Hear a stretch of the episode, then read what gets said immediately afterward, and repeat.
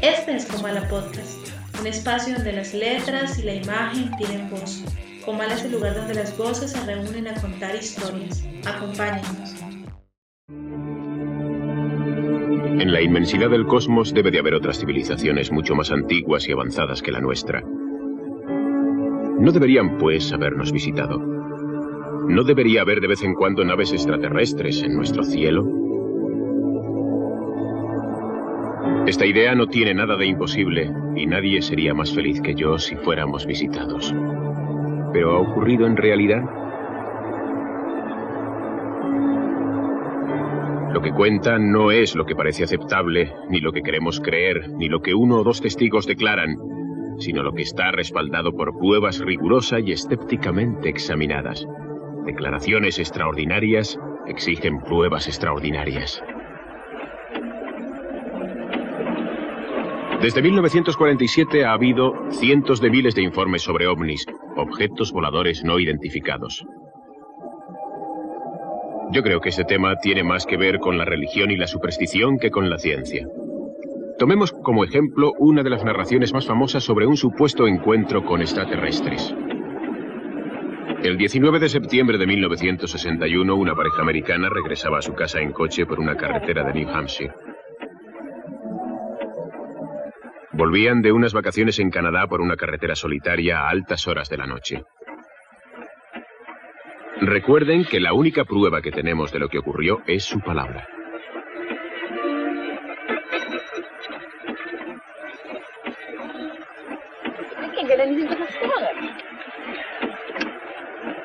You still don't believe it, do you? No, I don't. There must be a reasonable explanation. Habían visto, según dijeron, una extraña luz en el cielo que se movía. Por definición, un objeto volador no identificado. Parece ser que le siguió durante varios kilómetros.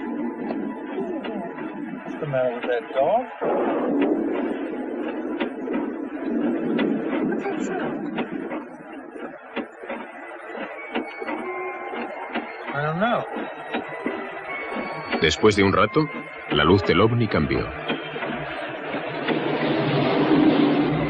Parece que aterrizó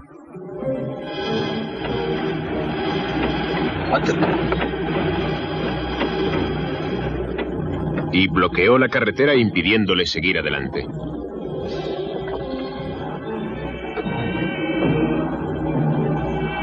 Dijeron que vieron acercarse a unas criaturas sin boca que no eran como los hombres. Barney? Barney? Barney, what is that? Al llegar a este punto la historia resulta aún más extraña. Parece que olvidaron completamente lo que ocurrió en las horas siguientes. Algunas semanas más tarde, según contaron, recordaron algunos detalles y hablaron con otras personas de su experiencia.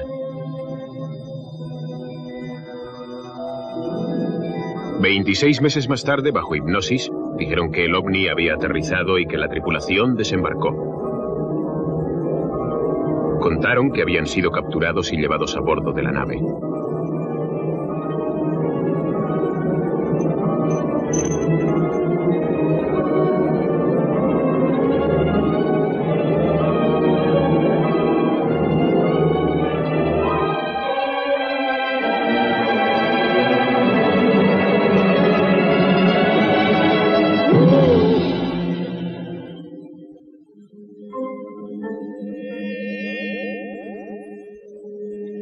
Esta es la historia que contaron Betty y Barney Hill.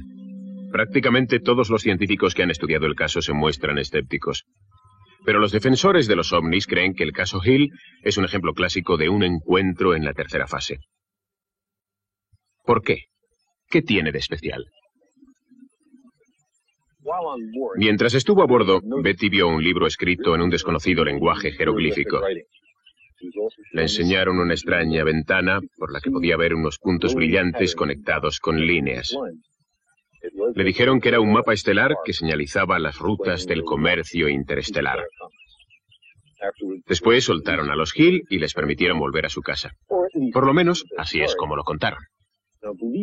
Los que creen en los ovnis opinan que esta es una narración precisa o al menos razonable, principalmente debido al pretendido mapa estelar. Así es como Betty Hill dijo que era el mapa. ¿Por qué va nadie a tomar esto en serio? Aquí tenemos un mapa real, muy conocido por los que creen en los ovnis, con 15 estrellas cercanas, incluyendo el Sol, visto desde una posición ventajosa en el espacio. En este mapa hay estrellas que fueron catalogadas varios años después de que Betty Hill recordó lo que dijo haber visto en la nave extraterrestre. Se dice que ese mapa contenía información de la que no se disponía en la Tierra. Hay cierto parecido entre los dos mapas, pero eso se debe principalmente a que las líneas que corresponden a las rutas de navegación han sido copiadas del mapa de los Hill al verdadero mapa estelar. Si sustituyéramos las líneas de los Hill por otras líneas, encontraríamos que de repente el ojo no estaría predispuesto a ver ninguna semejanza entre los dos mapas. No obstante, para hacer una prueba objetiva, eliminemos las líneas y entonces quedará muy poca semejanza. Pero estas estrellas especiales son seleccionadas de entre un gran catálogo de posiciones estelares. Nuestro punto ventajoso en el espacio también es seleccionado para encajar lo mejor posible con el mapa de los Hill. Si se puede elegir entre un gran número de estrellas, viéndolo desde cualquier punto en el espacio que se desee, siempre se puede encontrar algo parecido a lo que se busca.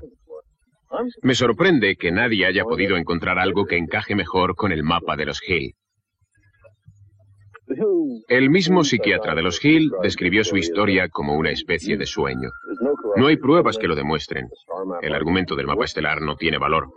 Y sin embargo, este es uno de los casos mejor atestiguados de encuentros con ovnis. Por lo que a mí respecta, podríamos ser visitados por diferentes clases de extraterrestres cada dos semanas. Sin embargo, esta atractiva idea no tiene fundamento. Las declaraciones extraordinarias no están respaldadas por pruebas extraordinarias. Existen curiosas fotos de ovnis a la luz del día. Algunas tienen un aspecto sospechoso de sombreros o tapas de cubo tiradas al aire. Las fotos pueden trucarse.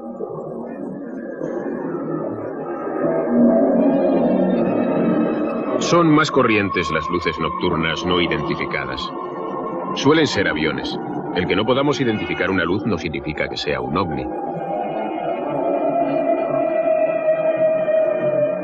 Aquí tenemos una película de lo que se puede considerar un ovni. En realidad es un trozo de asteroide ardiendo que entra en la atmósfera de la Tierra.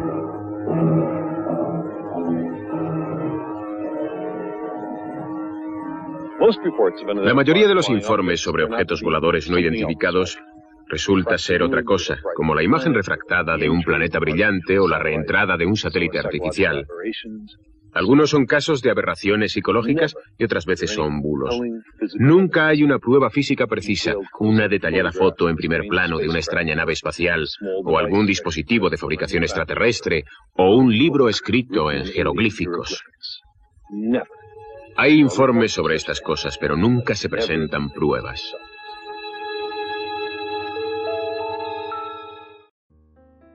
Hola y bienvenidos a este nuestro capítulo número 57 aquí en Como la Podcast. Mi nombre es Jorge Sánchez y como siempre me encuentro con mi amiga Carol Díaz. Hola Carol, ¿cómo estás?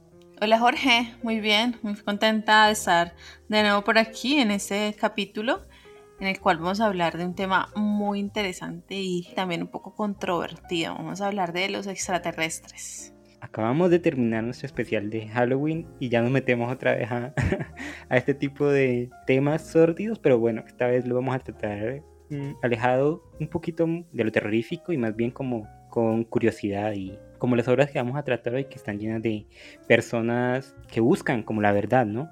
Eso me recuerda a los archivos secretos X que Mulder, uno de los protagonistas, creía mucho en, en los extraterrestres y buscaba siempre la verdad. El lema de él era como quiero creer. Y bueno, yo también quisiera creer. Y aquí te quiero preguntar, Carol, ¿tú crees en los extraterrestres? ¿Crees que hay vida en otros planetas?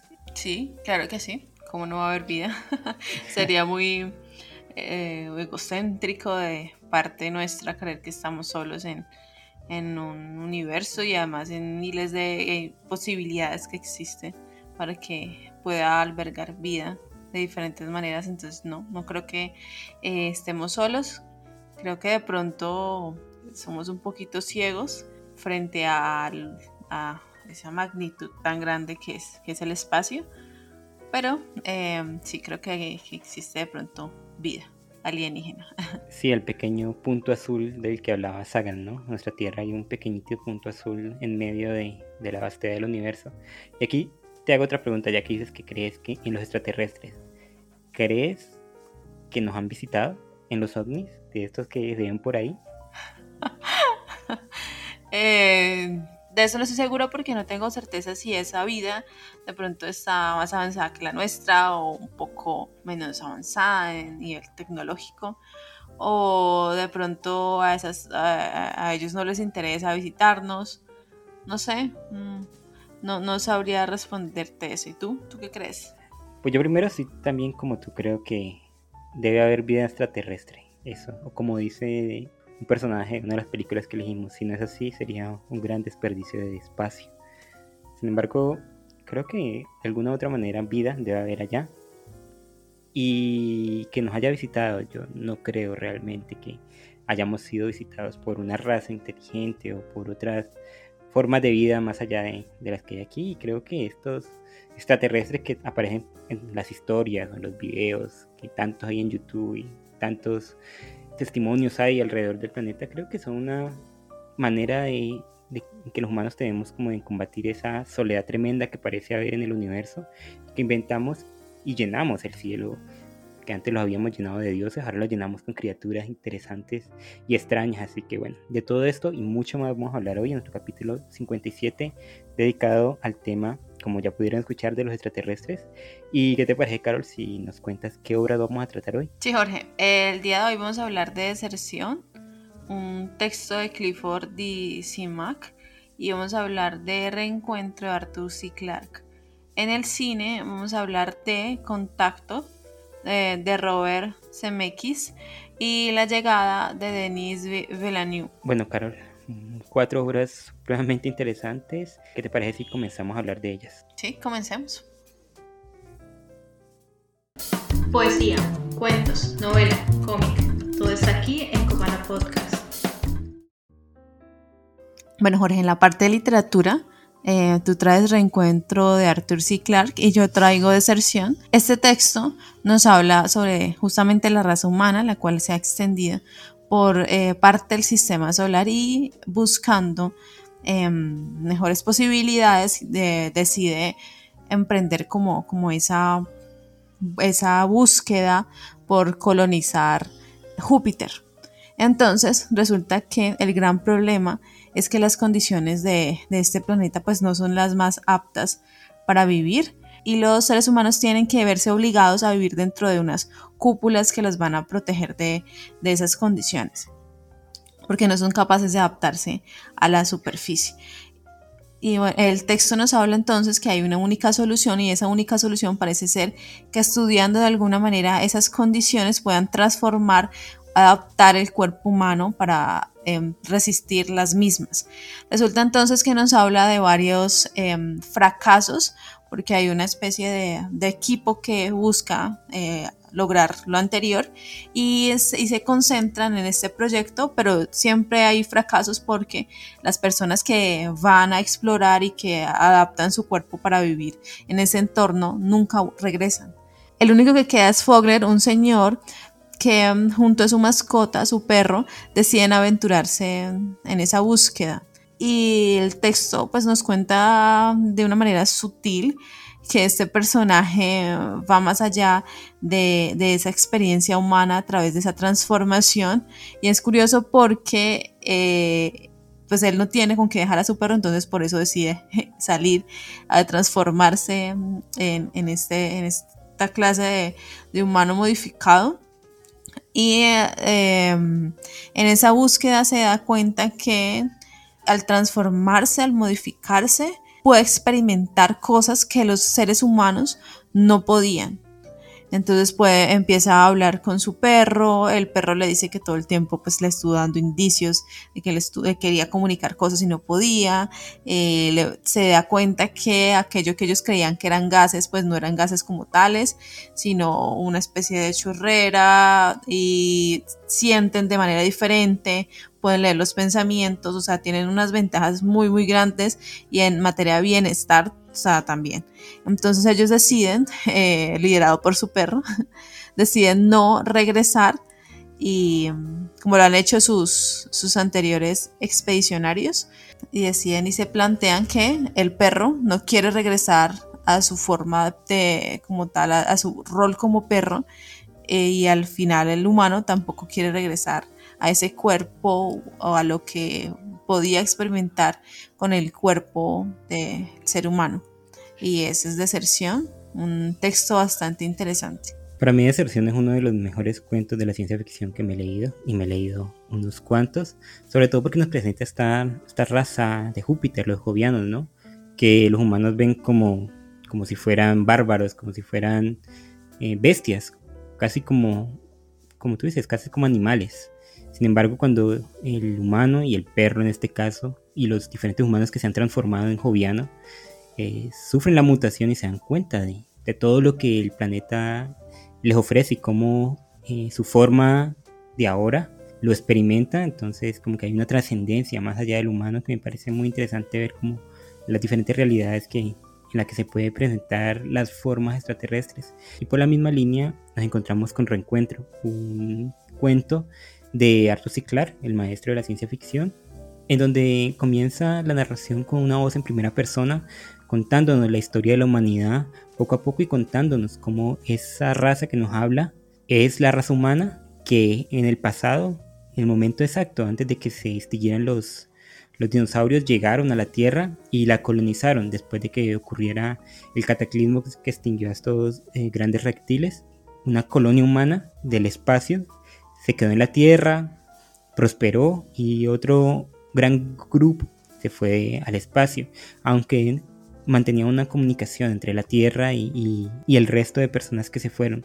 Sin embargo, ocurrieron diferentes cuestiones climatológicas y, geográficas en la Tierra que hicieron que se perdiera la comunicación entre la raza humana que estaba en el espacio y la raza humana que se quedó en la Tierra. Después de muchos, muchos, muchos años, de miles de años, eh, pues la humanidad evolucionó como, como, como se cuenta en los libros de historia. Y es esta raza humana la que se quedó en el espacio, vuelve y nos está contando que vuelve y nos va a acoger otra vez en una colectividad eh, extraterrestre, una colectividad espacial. Y como una especie de broma del autor nos cuenta que la raza primigenia que llegó eran de, raza negra. Y las diferentes mutaciones eh, de la raza, la blanca, la oriental, bueno, todas las mutaciones que hay en la raza eh, fueron eso, mutaciones y que igual ellos nos van a coger porque somos humanos y no, y no hay ningún problema con ello. Así que este es el cuento Reencuentro, un cuento muy interesante que yo no conocía y que gracias a este capítulo lo, lo conocí. Y bueno, a partir de ellos dos, de deserción y reencuentro, eh, sacamos un tema, como siempre hacemos, para unirlos, que es las formas que pueden tomar los extraterrestres. ¿Cómo ves tú ese tema aquí en estas dos obras tan interesantes, Carol?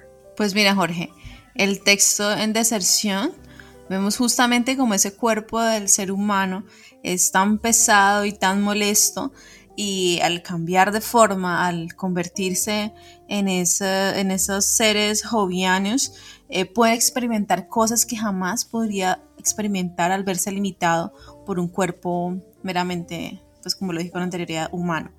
Entonces eh, mm, pueden eh, poder incluso comunicarse utilizando la telepatía cosa que pues que obviamente no podemos hacer y ver cosas y sobre todo vivir en contextos y en, en condiciones que los seres humanos somos incapaces de, de vivir. Entonces estos seres humanos nos, se convierten de cierta manera en extraterrestres, en algo que viene o, está en un contexto diferente a, a la Tierra o eh, convive con alguien que, pues, que no pertenece justamente a, a ese contexto donde nosotros como seres humanos vivimos, pues, en, dentro del texto. Y en reencuentro eh, sucede algo muy curioso porque los extraterrestres somos nosotros mismos, eh, que vinimos de otros lados y que llegamos a la Tierra y que nos eh, asentamos en este lugar y que fuimos cambiando dependiendo de, las condiciones y del contexto em, del clima donde íbamos em, poniendo, asentándonos. Entonces es curioso porque justamente llegamos como extraterrestres, nos asentamos y eh, las, a los que vienen de allá después de mucho tiempo, a los que llamamos extraterrestres, resulta también ser humanos. Entonces, esas son las, las distintas formas que los extraterrestres pueden tomar. Sí, el cuento de deserción de Clifford D. Seaman nos hace preguntar, y, esto tú lo decías ahorita en la introducción, que a veces tenemos la mente muy cerrada, ¿no? Y es como muy mucha vanidad pensar que o somos los únicos en el universo o, entenderíamos eh, 100% cómo son eh, las diferentes formas de vida que se encuentran más allá en diferentes contextos, con distintas formas de, entender la realidad y como que la representación que tenemos de los, de los alienígenas son estos eh, grises con la cabeza un poquito grande, con los ojos rasgados, grises, que no se diferencian tanto de nosotros mismos.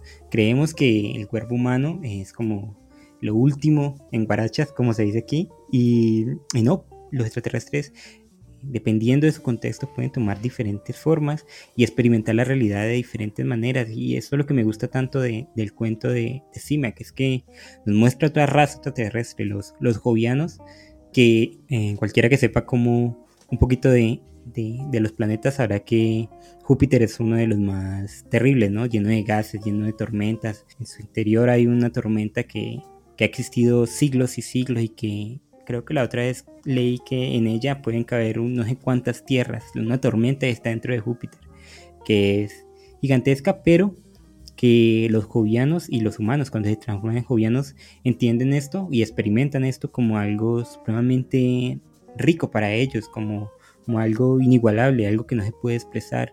Tanto así como, como tú dices, encuentran otra forma de, expresarse, ya no con palabras.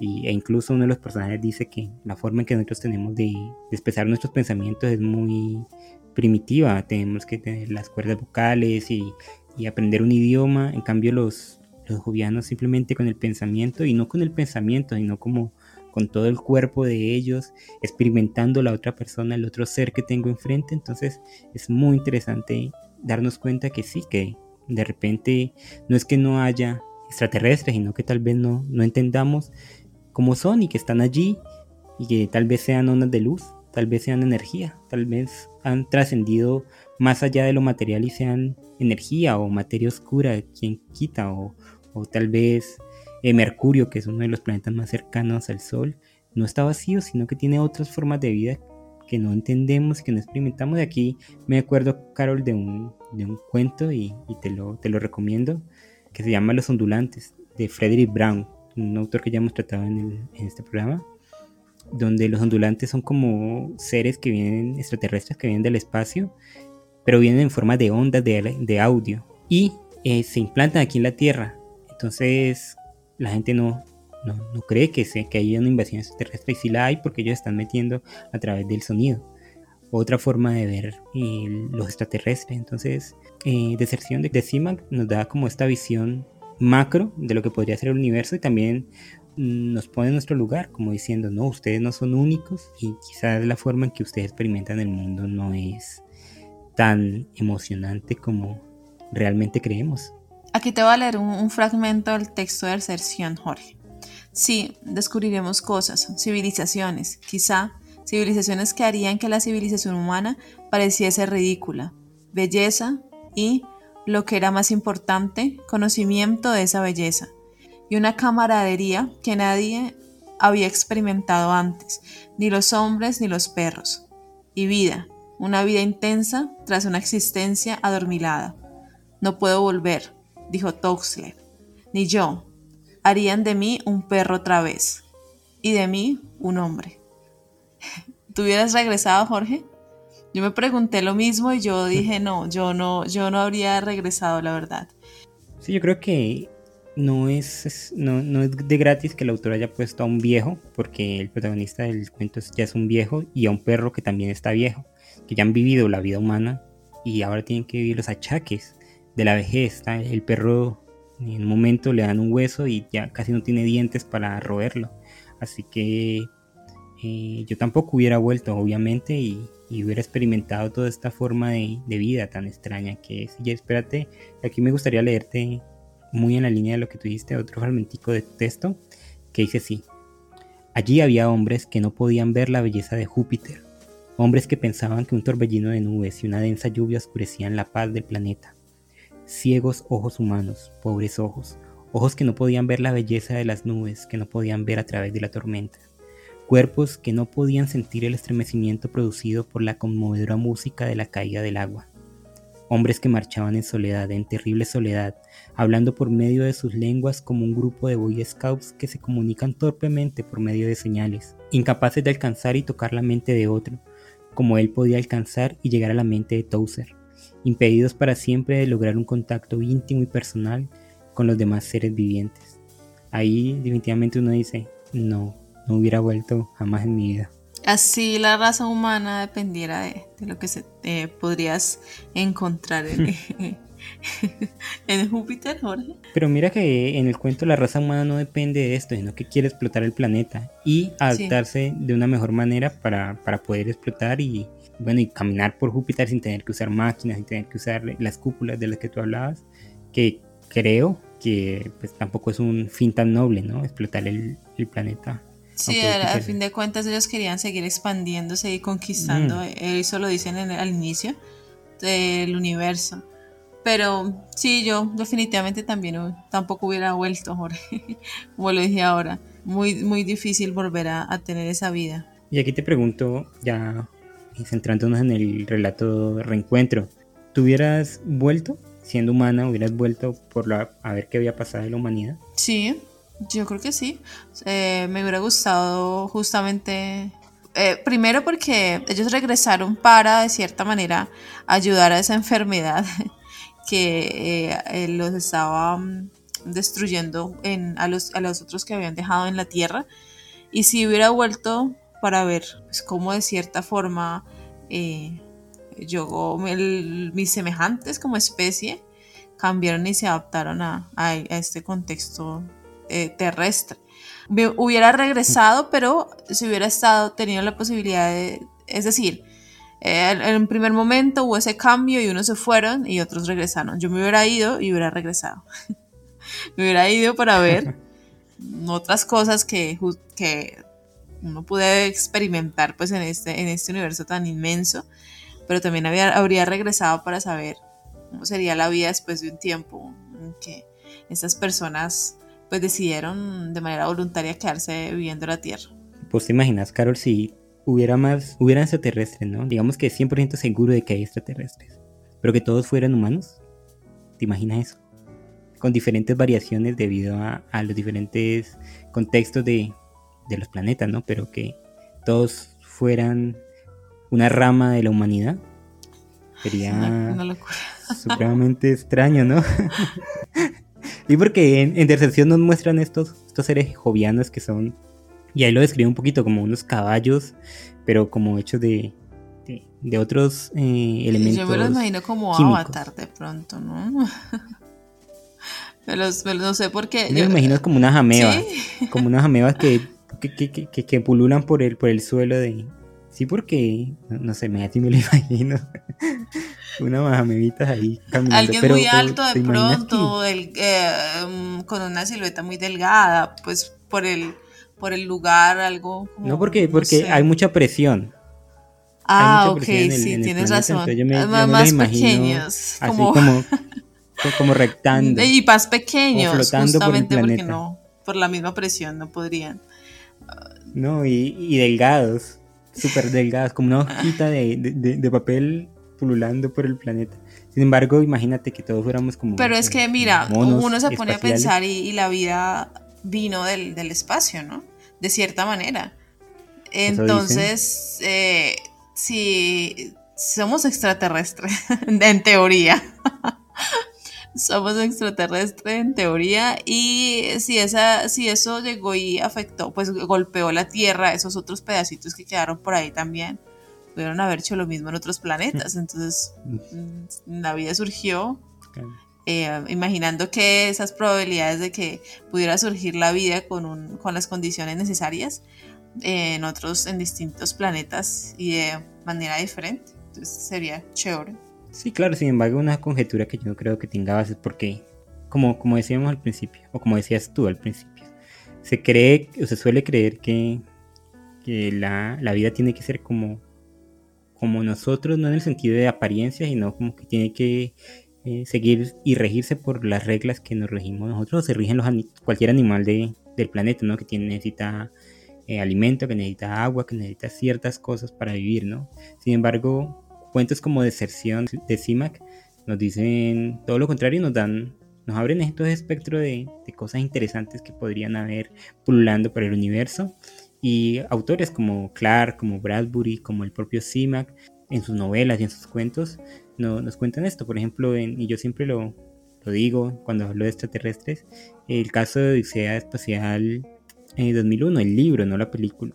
En el, en el libro nos, nos cuenta cómo los monolitos y esta tecnología se la debemos a una raza extraterrestre que ya ha trascendido, que ha encontrado un tipo de, tecnología tan grande que se puede comparar a la magia o se podría comparar con Dios y ellos ya han dejado eh, lo, material, lo físico y, y han trascendido, se han convertido en seres de energía. Y, toda esa tecnología que, se encuentra en los monolitos, todo eso, y, hay mucha más tecnología en el libro, eh, son el remanente de lo que ellos dejaron y los humanos están encontrando con eso apenas y, es un paso que poco a poco se está dando para la transformación y para encontrar nuevas formas de, de experimentar el universo. Películas, series, cortometrajes, videos musicales, todo está aquí en Comala Podcast. Bueno, Carol, ya vimos que el tema de los extraterrestres tiene mucho que dar, sobre todo si lo tratamos desde la parte cinematográfica, en la cual directores de todos los tiempos han tratado a los extraterrestres en un principio como seres hostiles, pero después va evolucionando la imagen que tenemos de ellos y vemos también la imagen amigable, ¿no? Como maestros que pueden enseñarnos muchas cosas y ese es el caso de las dos obras que traemos hoy. Tú trajiste La llegada de Denis Villeneuve y yo traje Contacto de Robert Zemeckis.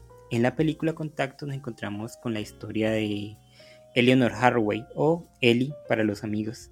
Ella es una científica que pertenece a SETI, este grupo pues, de científicos que buscan vida extraterrestre. Es una persona muy dedicada a su labor, que todo el mundo como que la menosprecia por es que hace esto mismo, porque dicen busca hombrecitos verdes. Sin embargo, un día Eli, escuchando en, un radio telescopio que hay en Nuevo México, que es muy conocido con unas antenas gigantes que apuntan al cielo, eh, escucha una señal, una señal que proviene del espacio. La historia de, contacto se va intercalando con la historia de, nuestra protagonista cuando es adulta y descubre esta señal del espacio, pero también cuando es niña y nos cuenta la historia de ella y el papá que son muy unidos o que eran muy unidos, el cual también como que le, le dio, le enseñó este amor por la ciencia y por, por descubrir nuevas cosas en este terreno. Y él tristemente muere cuando ella es muy niña, cuando tiene nueve años, y esto fue un impacto muy grande para ella. Bueno, la señal que encuentra Ellie eh, cuando es adulta eh, revoluciona el mundo porque llega como, como un video del espacio de la inauguración de las primeras Olimpiadas de la nueva era, que fue cuando Hitler en 1940 y tanto, que no recuerdo ahora, eh, lanzó como el primer mensaje a, fuera del espacio, entonces llega este como una respuesta como que los extraterrestres no han escuchado y mandaron el mismo mensaje que nosotros mandamos. Primeramente hay como un caos en el mundo, pero luego se entiende. Lo, lo interesante es que en medio de este mensaje hay otro mensaje donde vienen unos planos para una máquina muy extraña que se supone que es un transporte. Bueno, la película se va desarrollando a medida y nos vemos el conflicto de la humanidad con, con estas nuevas eh, enseñanzas que nos vienen del cielo, vemos el conflicto religioso, el conflicto político, el conflicto cultural.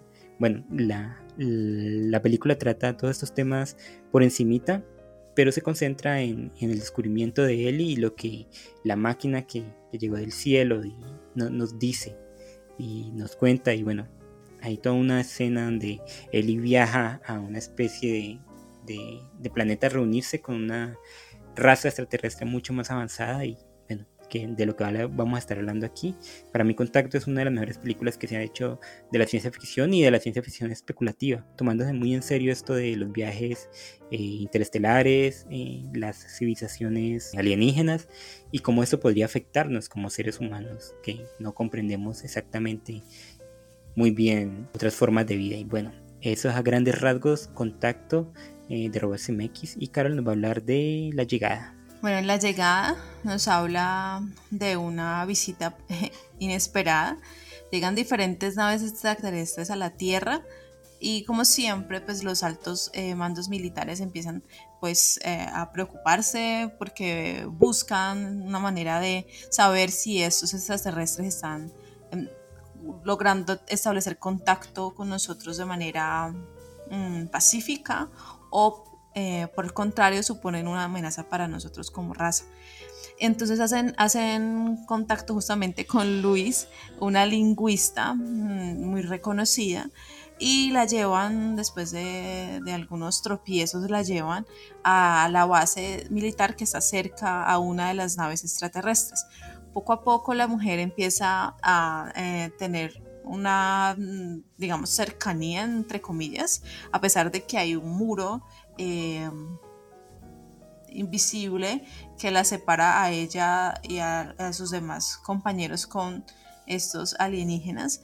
Em, ella busca entender y aprender cómo la manera correcta para comunicarse con estos invasores y lo logra, logra entender el, idioma, logra apropiarse de ese idioma, leerlo. Y lo curioso de, todo esto es que hay una confusión porque buscando hacer esa gran pregunta que los militares quieren que, que la hagan, que para poder saber si vienen o no en son de paz, hay una confusión en una de las palabras y no se sabe muy bien si se está hablando de una herramienta que se nos va a dar o un arma. Entonces ahí, buscan diferenciar eh, eh, la palabra herramienta de arma y al final nos damos cuenta que eh, en esta ocasión era, se referían al lenguaje como una herramienta. Y es ese lenguaje como una herramienta que le permite a Luis, la cual pues ya maneja él mismo, ver el futuro, adelantarse a cosas que van a pasar. ¿Por qué nos dan esta herramienta esos alienígenas?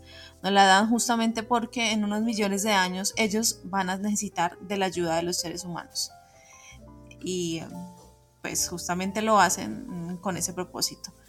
Esa película es una, es una obra bien interesante que nos permite pues reflexionar un poco alrededor de esa, del lenguaje y sobre todo de cómo ese lenguaje em, nos permite entender el tiempo y sobre todo eh, la relación con, esos seres que vienen de otro lado, pero también con nuestros pares. Y esta es la llegada de una película mm, de ciencia ficción también, obviamente, de Denis Villeneuve. Sí, a partir de esas dos películas, como siempre lo hacemos, eh, sacamos un tema. Y el tema es el prejuicio eh, de los humanos frente a los extraterrestres, Carol. ¿Tú cómo ves? ¿Cómo ves la relación de los humanos frente a los extraterrestres? Siempre es como muy conflictiva, ¿no te parece? Pero mira que lo curioso que eh, eh, de todo esto fue que nosotros, Jorge, elegimos dos películas donde los extraterrestres no son una amenaza para los seres humanos. eso es lo mm, curioso. Estuve, estuve justamente pensando en eso porque está esa película La Guerra de los Mundos de, pues de la, basada en la obra de H.G. Wells. Justamente esos alienígenas vienen a apoderarse pues, de, la Tierra. Y eso fue una posibilidad. Y muchas obras cinematográficas donde ocurre lo mismo, donde los extraterrestres son una amenaza para los seres humanos, pero en este caso nosotros elegimos una dos películas donde no ocurre eso, donde justamente los, los extraterrestres o quieren ponerse en contacto con nosotros o buscan darnos algo. Mm, entonces, esos prejuicios humanos, justamente porque el ser humano siempre piensa o, obviamente no tiene que eh, agarrarse de algo para saber eh, o para poder entender qué es lo que está pasando. Y pues la historia del ser humano siempre ha sido una historia de vencedores y vencidos o de gente que ha venido a colonizar y que pues que ha, ha dañado civilizaciones enteras, pueblos enteros, arrasado por medio de la violencia, entonces lo único que podemos como relacionar ahí o lo, o lo digamos, lo lo más fácil o incluso como buscando protegernos es, es entender al otro como una amenaza. Pero en esta, en esta ocasión, en estas obras, no ocurre eso. Sí, yo creo que el error que experimentamos los humanos es que juzgamos a los, a los extraterrestres basándonos en nuestra moral, ¿no? Si nosotros somos así, entonces ellos deben ser así. Y creo que eso es como simplificar mucho la cosa y y en la llegada y en contacto vemos la reacción de los seres humanos, que es lo que tú dices, de miedo, eh, también de una relación, una reacción violenta, porque en ambas películas, incluso ahorita estaba pensando, en ambas películas hay un atentado en contra de los intereses de los extraterrestres. Por ejemplo, en, tu película llega al punto en que incluso matan a uno de, los extraterrestres que viene, vienen en son de paz, básicamente.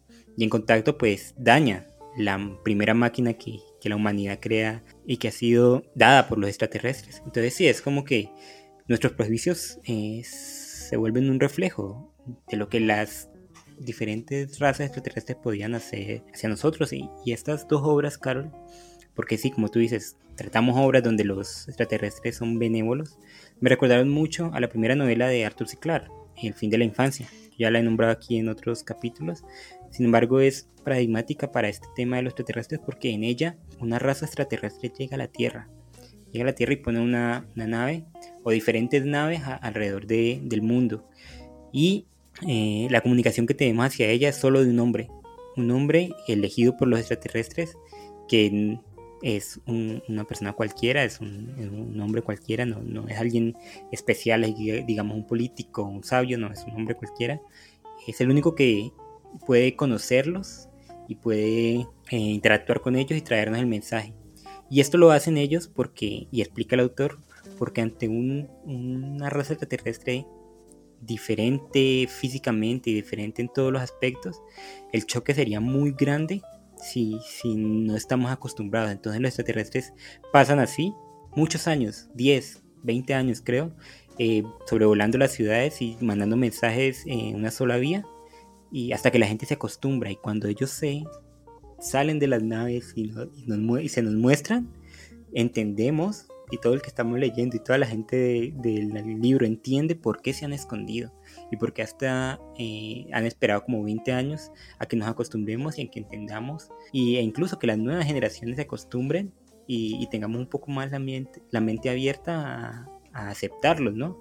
Igual en la llegada y igual en contacto, como que lo tan diferente en nos, nos choca, ¿no? Y nos choca y, queremos dañarlo.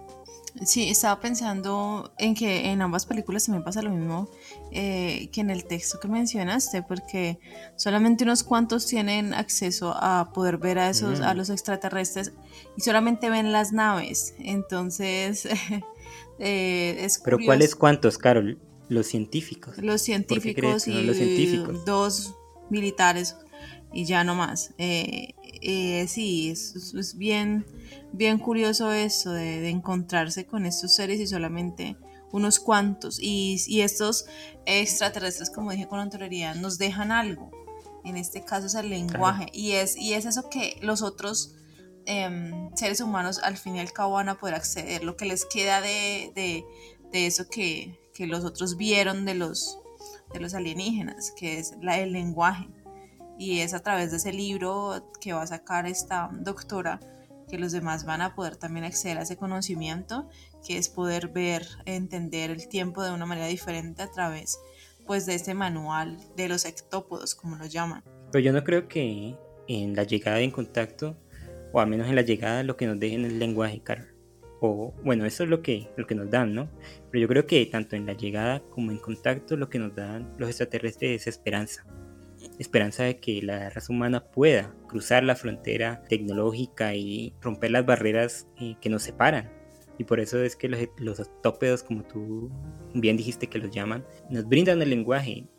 Sí bien porque ellos los van a utilizar en muchos años en el futuro, pero también porque necesitan y entienden que la raza humana puede cruzar la frontera de, pues, de la no digamos de la humanidad, sino de, de, los prejuicios que tienen y amigarse. Por eso es que es tan importante que la doctora hable con el presidente de China en el futuro, porque es él como que el que ejemplifica eh, los valores más oscuros de la raza humana, esta desconfianza, esta pelea continua, y es por eso también que la raza extraterrestre en contacto ah, se, presenta a él con pasos pequeños, incluso el extraterrestre que se le presenta como la imagen del papá, en, una clara señal de, de amistad, le dice no, poco a poco. Esto se ha hecho miles de años, millones de años viene haciéndose lo mismo con todas las razas extraterrestres o con, la, con las que lo merecen y se ha hecho poco a poco. Este cambio se ha hecho gradualmente y no puede ser rápido. Entonces yo creo que ambas razas extraterrestres en ambas películas nos dan la esperanza de que podemos trascender. Mm, pero yo también creo que es el lenguaje, porque sin lenguaje pues no hay comunicación. Por eso cuando ellos cortan la comunicación en el video, eh, ellos, eh, de cierta manera, los extraterrestres sienten que o, les transmiten a ellos la información de que todos tienen que ser unidos, de que esos 10, 7 que hay en, esas naves y, y, los países tienen que estar comunicándose para poder transmitir esa información que al final se da a través, pues en este caso de la escritura y el lenguaje, que es el mediador para conocer y entender el contexto, no solamente del otro que está mirando a los aliens que llegan a su país, sino también de nosotros como de raza humana para entender cómo el tiempo y, cómo es la visión de estos otros seres eh, con respecto a, lo que les está rodeando en el, momento. Y lo mismo ocurre en, en tu película. Todo, todo es mediado también a través del lenguaje, en este caso el lenguaje matemático, también es importante en la obra, pero también está ese lenguaje para poder comunicarse em, con el otro. En este caso es esta mujer la que, pues que es, eh, a través de esa charla que entabla con este extraterrestre, él le da a conocer de cierta forma y entre comillas los planes o lo, que eh, se está haciendo para poder acercarse al ser humano como tal para poder mostrarle al ser humano que no estamos solos, que ellos tampoco están solos porque ellos conocen, nos conocen a nosotros y de cierta manera eh, nosotros tampoco estamos solos porque a través de la mirada de esta científica, eh, de cierta manera los conocemos a ellos o, o tenemos visos de lo que pueden ser ellos y todo esto es mediado por el lenguaje es esa, esa forma de vida eh, que se da a través de la palabra. Em, hay un texto eh, que se llama Leer la mente em, de Jorge Volpi y em, nos habla sobre todo sobre la importancia de la ficción, pero también del lenguaje en la evolución del ser humano y sobre todo en la construcción también de la sociedad como, tal y como la conocemos. Y, y lo mismo ocurre en ambas películas. Eh, el lenguaje es súper vital porque es a través de, del mismo que nosotros podemos romper esas barreras de, del desconocimiento del otro para poder acercarnos un poco más. Sí, pero mira que ambos dones, el lenguaje en la llegada y este viaje que experimenta la protagonista en contacto, son un medio para llegar a un fin. El fin es como que la, la raza humana transcienda, ¿no? A través del lenguaje, a través de la experiencia de la científica pero aquí, Carol, yo quiero detener un momentico y quiero saber qué piensas tú de la reacción de los seres humanos, y ya no de los protagonistas, sino de, de la comunidad entera que rodea y que se presenta en las películas, que rodea como a, la llegada de los extraterrestres y a, la llegada del mensaje de, de las estrellas en, contacto. ¿Cómo crees tú que sería la reacción de, de nosotros, los seres humanos, ante algo extraterrestre? Ya sea una nave, ya sea un mensaje. Mira que eh, yo estuve leyendo un artículo con respecto a lo que tú eh, preguntas, se llama Hablemos de ciencia ficción, pues es Los alienígenas, es un artículo publicado para la revista Jot Down y es eh, publicado por, dice E. J. Rodríguez. Y te voy a leer el fragmento porque justamente da respuesta a lo, a lo que estás preguntando. Las preguntas que emergían al volver a considerar la posibilidad de otros mundos habitados eran muy incómodas. Hubo también Adanes y Evas ante, en aquellos mundos.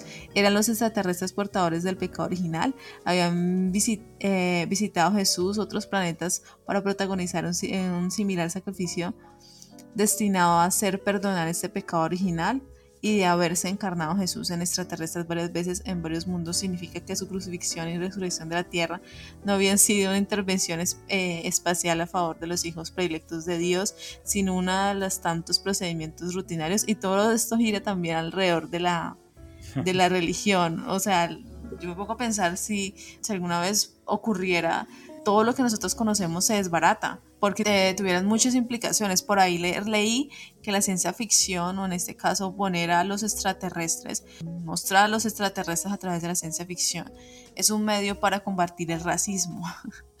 Entonces, imagínate el hecho de que, de que ellos vengan y uno se dé cuenta que, pues primero que uno no está solo, segundo que hay un, que hay un montón de posibilidades de, fauna, de flora, de, de, modo de vida, de idiomas.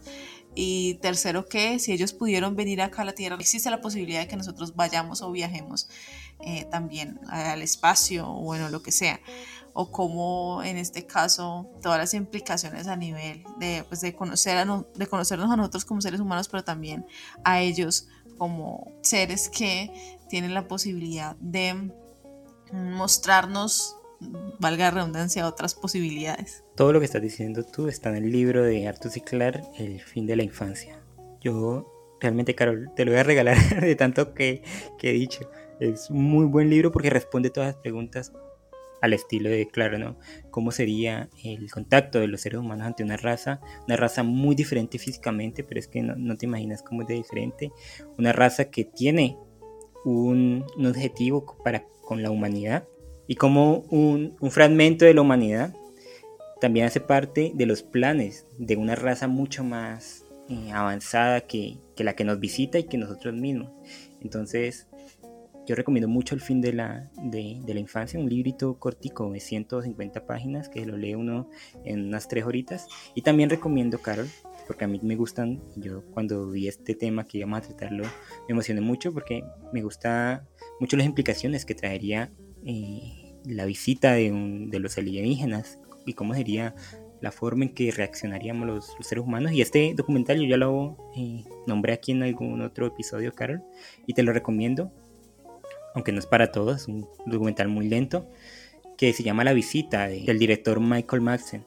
En la visita, este director recrea cómo sería eh, la llegada de los extraterrestres y toma las fuentes oficiales, va a la ONU, habla con, con expertos, habla con los secretarios que están mm, al tanto de, de, todos los procedimientos, habla con militares, habla con científicos, habla con filósofos, habla con, con gente religiosa, bueno, hace como un espectro total de cómo sería el impacto de en la humanidad de la llegada, por ejemplo, por eso es que el documental llama la visita, de la visita de los, de los extraterrestres aquí y también en cierta medida responde las preguntas que tú das, cómo sería eh, a nivel cultural, a nivel eh, religioso, contempla Dios una raza extraterrestre, está ese concepto en los alienígenas, bueno, etcétera, etcétera, y preguntarse eso y preguntarse cuál sería el beneficio para nosotros o cuál sería perjudicial que podía traer la, la visita de una raza extraterrestre es creo que una de las preguntas más interesantes que, que nos trae este tema, ¿no?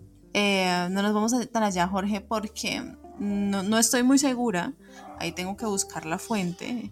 Eh, creo que es Malinowski en un texto que se llama Los Argonautas del Pacífico. No estoy muy segura, Jorge, entonces no, no quiero como afirmarlo, pero sí leí... No te voy a creer.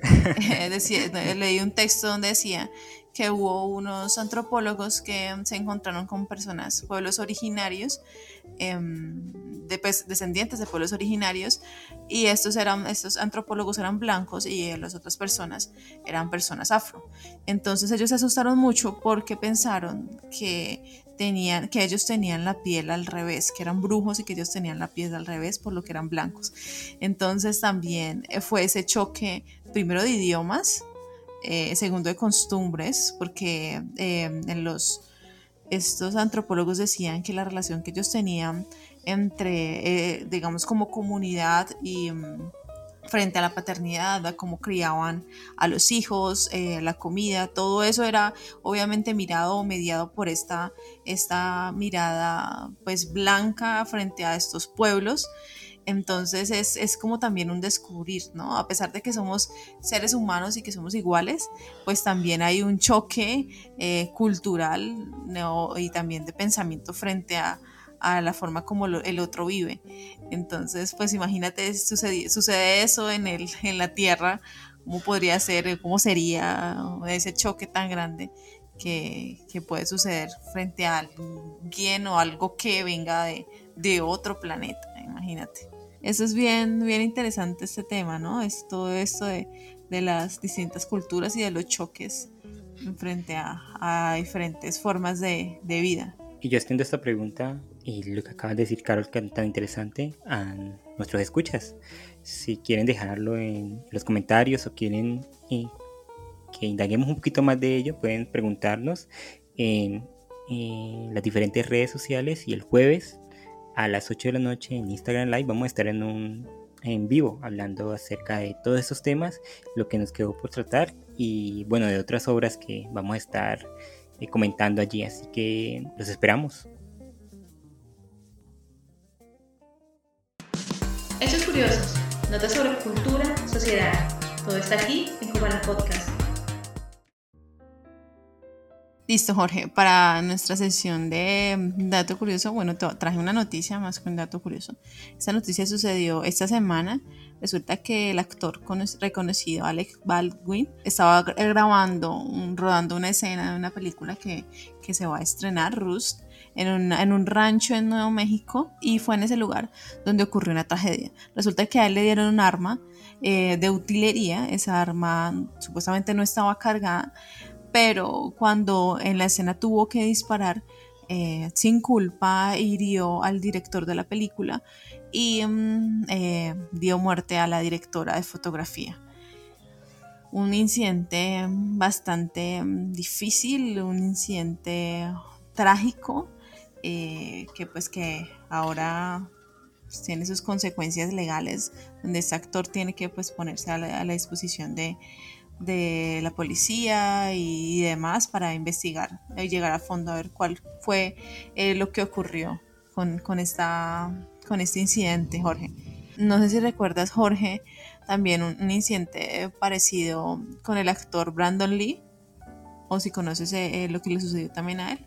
Claro, Brandon Lee, el hijo de, de Bruce Lee, estaba haciendo la película El Cuervo, una película muy conocida que también tiene muchos disparos y pues el cuervo que es un personaje cómic que pasó a, al cine donde es un muerto viviente y se enfrenta contra bandas criminales. En una de las escenas también uno de los actores tenía que dispararle a Brandon Lee con se supone una, una, una bala de salva, resultó que era una bala de verdad y lo mató. Y esto quedó filmado.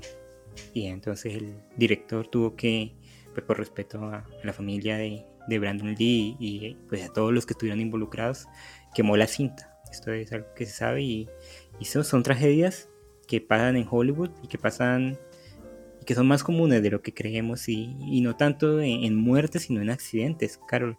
Y es que la industria cinematográfica a veces le exige mucho a, a, sus, a sus actores y le exige mucho, más que a los actores, a los dobles de acción. Yo recuerdo por ahí que leí el caso del doble de acción de Harry Potter, de, del actor que hace Harry Potter, que también en una de las escenas de, una de las películas, no sé si la cuarta o la quinta, haciendo una maniobra cayó y quedó eh, parapléjico. Entonces, pues, a partir de eso, como que hubo una concientización acerca de, la forma en que eh, la seguridad ronda toda esta, esta, industria y él se volvió una, una persona dedicada a ayudar a, los dobles de acción que han sufrido eh, accidentes y a concientizar acerca de, los problemas que, se viven en la industria. Y bueno, el caso de Alec Baldwin es supremamente triste porque el actor es más que por, por ser un actor en sí, sino porque se caracteriza por ser cómico. Él ha hecho la, la interpretación de, de Donald Trump en Saturday Night Live y además ha hecho Dirty Rock, que es, un, una serie de comedia y es un actor, es un actor muy cómico y muy, entre comillas, que uno le asocia a la felicidad y que le pasa ese tipo de cosas y las imágenes que se han visto de él como muy, golpeado por, la muerte de esta mujer y, la, y haber herido al director son supremamente fuertes, ¿no te parece? Sí, Jorge, lo paradójico de todo esto es que él, está en un movimiento en contra de las armas en Estados Unidos justamente le ocurre eso. Eh, dar muerte a esta directora. Y, con respecto a lo que tú decías, hace como dos, tres años se me ocurrió algo similar con el doble de Tom Cruise, también murió en un accidente aéreo. Entonces uno, uno casi siempre piensa que, que, esto de la industria, como tú dijiste, de Hollywood y, y en sí eh, los actores, pues ganan muy buen dinero simplemente por actuar y ya no más, pero es que eso tiene unos, unos riesgos a nivel personal pues muy altos también y sobre todo los de los dobles porque pues se tienen que enfrentar a todos estos peligros y que no ve como tan fácil en, en unos segunditos pues eso son todas unas tomas bien, bien complejas de hacer y esfuerzos también que exigen físicamente mucho para los actores. en esta serie que se llama Vikingos, creo que los actores tenían que dormir en el set porque eran horas de grabación muy extensas y dormían en el set. Entonces, eh, uno siempre disfruta de un producto, pero nunca se pregunta por lo que hay detrás de ese producto. Y yo me pregunto entonces, Jorge, digamos el papel de esa persona que se encarga de, de cerciorarse de que esas, esas armas no estén cargadas. Ay, ¿qué, o sea, ¿qué, ¿qué, ocurre con eso? Porque entonces, ¿cómo así? ¿Y cómo dejan entrar este tipo de armas que, que son tan, pues que son letales a, a, un set de filmación? ¿O cómo es la vaina ahí? Yo sé que son eh, eh, armas de, con salvas, pero, pero pues eso también de cierta manera también representa un peligro si está muy cerca de la persona, ¿no? No, mira que yo estuve averiguando un poquito acerca cuando ocurrió yo. También me hice la misma pregunta que tú, ¿por qué ocurrió? ¿Cómo, cómo, cómo dejan que haya un arma o una bala de verdad dentro de, las, de, un set de rodaje donde pueden, haber, donde pueden ocurrir tantas cosas fatídicas como de hecho ocurrió? Es que en muchos casos utilizan armas reales, sin embargo, la usan con, como tú dices, con balas de salva. Una bala de salva es como una bala normal, solo que no tiene la parte de, enfrente, que es lo que pues, cuando golpea la pólvora sale y se incrusta en las personas. En este caso, en la bala de salva, eh, pudo ocurrir que el cierre de la bala, la parte que, sí, de, adelante que cerraba, que no, que no era un proyectil, sino otra cosa, estuviera muy dura o defectuosa, porque dentro de la bala de salva también hay, hay pólvora, porque por eso es que cuando lo golpea el percutor, puff, suelta como un chispotazo, eso, eso, es real. Entonces pudo ocurrir que haya habido una mala fabricación de la bala, o bueno, diferentes razones que las autoridades ya, ya buscarán qué fue lo que pasó. Sin embargo, Sí, es, es como tú dices. En este caso, ¿quién sería el culpable? ¿Fue el culpable la persona encargada de las armas, de la seguridad? Porque imagino que hay una. El que cargó el arma, el actor por dispararla, el director por no estar al tanto. ¿Quién, quién es el culpable aquí? Como una película es una creación coral, este accidente también es una... Porque yo creo que el damnificado, el más damnificado, además de, de la mujer que murió obviamente, y de su familia es el actor porque él se entrega totalmente a la producción y es la producción la que tanto si son el vestuario tanto si son los, los efectos especiales cuando los amarran y ellos saltan tanto si es la alimentación tanto si es los caballos porque esta era una película por ejemplo del era un western también debe haber caballos y si un caballo se desboca por ejemplo y, no está bien bien entrenado ni nada y hace caer una persona y también la mata. Eh, el, actor, ya sea Alec Baldwin o el mismo, como tú nombras, eh, Tom Cruise, que hace la mayoría de sus escenas de, riesgo, y por eso es que a mí me gusta tanto Misión Imposible, porque el man realmente se está enfrentando a eso, eh, se entregan totalmente a, a, los que los rodean. A, los expertos, se supone que en Hollywood están los mayores expertos en efectos especiales y en todas las, estas disciplinas, y cuando algo falla, es el actor el que tiene que, sufrir las consecuencias y, bueno, en, definitiva asesinar a una mujer, dejar solo a, sus, a su hijo, porque la muchacha tenía un hijo, dejar solo al, esposo, dejar solo a la familia y vivir con, la carga de haber, aunque sea involuntariamente, asesinado a, una persona, Carol, y creo que eso es terrible. Yo, yo me lo imagino, me pongo en los pies del actor y me parece horrible. Sí, porque a fin de cuentas, ¿quién queda con esa carga, como tú dijiste? Pues el actor. Mm, mm. El actor que fue que disparó el arma, pero aún así sabiendo o queriendo. Obviamente no de manera responsable, sino pues sin, sin voluntad de hacer daño, pero eso debe ser horrible no quedar con ese, con esa carga de, de algo que, que, pues que al final de cuentas hizo. Debe ser terrible. ¿Tú crees, Carol, en este caso que debería haber un juicio y, y que y No. culpar a alguien o, o que es simplemente y No. meramente un accidente? Fue un accidente, fue un accidente y, y pues a quién van a culpar. El, el actor no es culpable. El de utilería, pues sí, sí tiene la cosa en regla de que era esta- estas Mm. balas de salva y toda la cuestión y que se hizo, se siguió el protocolo, pues a fin de cuentas no hay un culpable, fue simplemente un accidente y un trágico accidente. Y pues lastimosamente la, la vida es así paradójica con este actor anti anti armas y, y muy triste porque es como uno como cuando dicen que, que a uno no le pasa algo o le pasa algo y siempre terminan diciendo que era el día de uno. Mm, así de pronto pues le pasó a ella. Porque imagínate una probabilidad tan baja de que le ocurra ese tipo de incidentes y, y- y le ocurre a ella pues Sí, yo comparo esto con un accidente de carro, de moto. Son accidentes, pasan. La vida a veces tiene ese tipo de cosas tan macabras que no, puede, no podemos prever y bueno, no es culpa de nadie y es, y es como una forma de sacar una lección, ¿no? Aunque no qué te parezca, Carol, esto que voy a decir, pero ¿qué te parece que un actor que está en contra del uso de armas protagonice una, un western donde hay tantas armas y tanta violencia y, este tipo de cuestiones?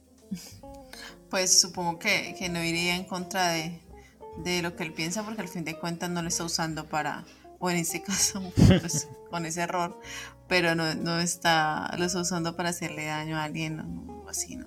Porque siempre se cree que, que, pues el derecho a tener armas, a, a protegerse y todo el cuento, pero si no tener un arma, eh, la tiene y es para ser usada, ¿no? Es que suena tonto, pero es así. En algún momento se va, se va a usar. Entonces, imagínate toda la población armada con ese mismo pensamiento, pues como que la cosa no, no es como muy, ah, muy chévere. Entonces, pues muy paradójico y muy triste que le haya ocurrido eso a este actor, Jorge.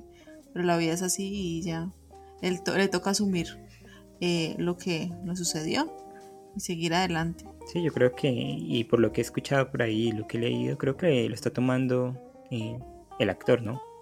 Y lo está tomando bien, se ha disculpado con la familia. Yo no sé si tenga que disculparse porque fue un accidente y no, no, fue su intención, pero sí has dicho que acompaña a la familia, acompaña al esposo, al hijo, eh, y que él está devastado y que se, se pone en manos de las autoridades para sacar a, a la luz que, cuál, cuál fue el problema y por qué ocurrió esto. Yo creo que la mejor actitud, ¿no? Eh, Fue un accidente, hay que afrontarlo, sí, pero bueno, debe entenderse que, que como tú dices, la vida es así a veces y bueno, es incontrolable, ¿no? No, ¿y qué te parece, Jorge, si con esta noticia eh, damos por finalizado el tema del día de hoy, que fue los extraterrestres? Y yo sentí que nos quedó mucho por decir. Entonces, les hago la invitación, les extiendo la invitación para que nos veamos el jueves a las 8 de la noche en el en vivo y hablemos y dialoguemos un poquito más sobre preguntas, recomendaciones que ustedes tengan de películas, hablemos, hablemos sobre ese tema que es tan interesante. Sí, Carol, creo que fue un... Y nos quedó un capítulo lleno de... lleno, repleto, carnudo. y, y creo que aún así el tema de los extraterrestres dan para mucho más, muchas especulaciones, muchas teorías, muchas formas de ver y vernos a nosotros mismos. Así que como dice Carol, lo esperamos el jueves en el Después de Comala con sus preguntas, con sus dudas, con lo que quieran contarnos acerca de este u otros capítulos. Les invitamos también a nuestra sección Voces de Comala, que está un poco abandonada porque eh, si no hay voces, no puede haber voces de Comala, así que los invitamos a que nos manden su audio al número de WhatsApp que está en Instagram, ahí en la sección de contacto. Está el número de WhatsApp, nos pueden enviar un audio de un minuto o un poquito más eh, contándonos acerca de, de una obra que recomienden, tanto literaria, cinematográfica, una serie eh, o, o una opinión que tengan acerca de nuestros capítulos o bueno, si quieren recitar un poema, que ese fue el primero de nuestros eh, de nuestras voces de Kumala, que ahí está uno de los capítulos, pueden hacerlo. Eh, solamente mandar la nota de voz, nosotros la, escucharemos y la pondremos eh, al final de cada uno de nuestros episodios. Eh, Jorge, también les, recuerdo que nos pueden encontrar en YouTube, en, en iBox, en Spotify, en todas las plataformas de podcast. estamos también en TikTok, en Twitter, en Instagram. Y um, que se me queda agradecerte a ti, Jorge, por el capítulo, este capítulo tan interesante y a ustedes por escuchar. Nos vemos, nos escuchamos en la próxima.